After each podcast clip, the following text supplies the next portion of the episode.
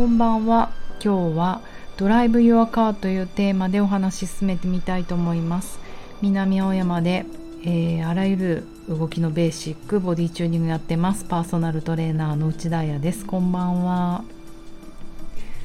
夜になりました。ということでということで今日は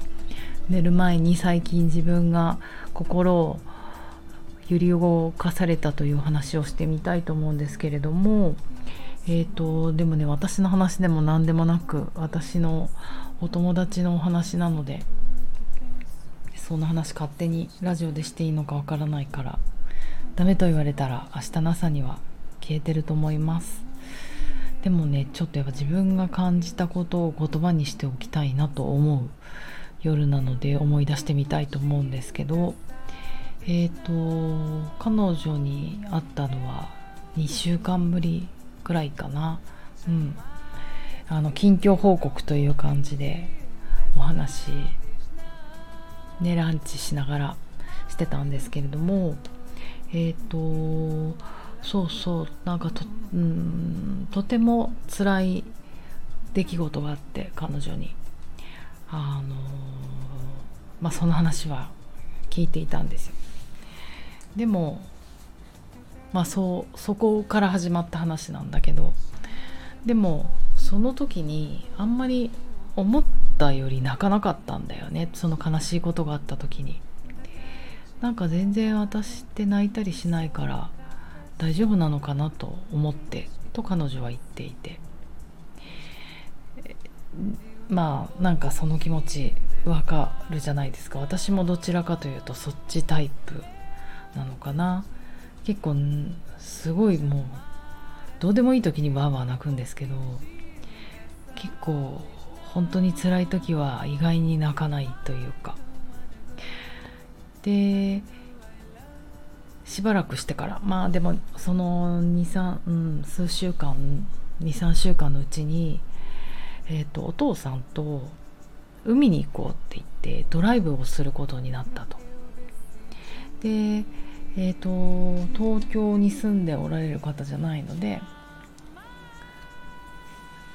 海にねどこの海行ったのかな。お父さんと車に乗って自分が運転をして高速に乗って海に向かったら捕まっちゃったと。なんとスピード違反で。覆面パトカーに追っかけられてまあね端に寄りなさいと言われて。でその捕まっちゃった時になんかもう自分の中でプツンときっと糸が切れる音がしたのと言った気がする。うん。なんかプツンってなっちゃってその覆面パトカーのおまわりさんになんかもう逆ギレしてしまったと。切れてしまったと。でもギャンギャン大泣きして助手席に乗るお父さんはもうびっくりしていたと思うボカンとしながら。でも彼女がもう泣きながら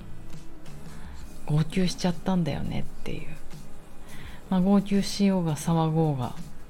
結局は違反切符を取られ罰金2万5千円払ったっていう話で。その涙はどんな涙なのって聞いたら怒りの涙だったかもしれないけど初めは。なんでこんなとこで捕まるの？ただいろいろ辛いこともあったしただただ海で楽しみたいだけなのに気分転換したいだけ海を見たいだけなのにって思ったら泣けてきちゃって。もう最後はやっぱり情けない。なんでこんなとこでスピード違反で捕まるんだっていう情けなさの涙でもあったみたいなお話をしていていや結構映画のワンシーンみたいだなと思って私は話を聞いていてあのー、なんだろう動かされたんですよね心を。でも面白いあ、うん、なんか面白いなって言ったらねこんな踏んだり蹴ったりの話失礼だけどやっぱりその人の話す言葉とかストーリーってあとその人に起こることってやっぱりね分かんない当人にとっては散々だよおいって話かもしれないけどやっぱり偶然じゃなくて理由があるなって思ってしまうのはこれは私の勝手な考えなんですけれどもその人がね自覚してるかどうか彼女が自覚的であるかどうかわからないけれどもなんか自分にその時に必要な物語をちゃんと引き連れてくるんだなって思うんですよ。もしかしたら全員にその力はないのかもしれないけどそれこそ思っている人運がいい人っていうのが自分に必要な物語を自分でちゃんと引き寄せるっていうかこの場合何かというとスピード違反で捕まったっていう話なんだけどやっぱり数週間前すごく悲しいことがあった時に泣けなかったっていうのはもうここからは私の勝手な想像です。だからあれだけどやっぱりフリーズしちゃったってことですよね。そんな状況自分でもびっくり。急には受け入れられない。そうなると人ってこう身体的反応としては体温が下がり身の毛がよだつ思いをしてだんだん脈が下がりっていうこう必要最低限のパワーで生きていくっていう省エネモードになってまさにそれがフリーズ。そうなるとやっぱり自分のその時びっくりした衝撃とかのエネルギーとかも閉じ込めてしまうんですよね。だからもう感情すら出せなくなると。本人はそれに自覚的じゃないからフリーズというか。でも生きてはいけるんですよね。息もできるし。でもやっぱりそういうのそういうことって体にいいことではなくっていわゆるその今トラウマと言われるのもその神経系にその無理やり閉じ込められられたエネルギーがある限りトラウマ症状が起きてしまうとも今言われているのでやっぱりそこで感情なり涙なりあの声なり抗議の言葉なり要はファイト・オア・フライトをしないでエナジーを出せなかったっていうことはあまり体にとって良くないことだった。でもこうやって数週間後にもうストーリーとしては社会的にはね残念だけど罰金2万5000円も取られてしかもおまわりさん。だけれどもそれによって彼女がもう溢れんばかりの感情と涙怒りから悔しさからそのシェイム恥っていうかそういう結構全部強い感情じゃないですか。それを出せたのは生物学的には良かったことトラウマにならずに済んだと思うんですよね。要はあの臨床心理士の倉石明子さんもこのねラジオの中であれ1ヶ月前か1ヶ月前の対談に言ってくれたけどやっぱり私たちカタルシスっていうのが大事で感情も言葉も何でもこうちゃんと外に出すっていうことがヘルシーを保つあれなのかなと思って。悲しいことがあった時に我慢しちゃったから同じような状況になった時要は交感神経がバーンって優位になるシチュエーションスピード違反で捕まるって言った時にすごい形で溢れ出ちゃったのかもしれないけど結果としてあのー、平常心に戻ってこれた。なぜなら素晴らしい。あの彼女はそのスピード違反で捕まった後にもうそんなの嫌になって家帰りたくなるじゃないですか普通。でもおまわりさんもびっくりしちゃったみたいでこのままパトカーで誘導しましょうかって言ってくれたぐらいだそうなんですけれどもなんかそのままちゃんと海に行くことを続行したんですよね。ってことはちゃんと平常心に戻ってくれた。来れた。涙って素晴らしくてもちろん泣き方によりますが交感神経がマックスまでわーって上がった時に涙で放出することによってその高いエナジー状態が下がるんですよ。それであの副交感神経優位リラックスの状態に彼女は戻ってこれたんですよね。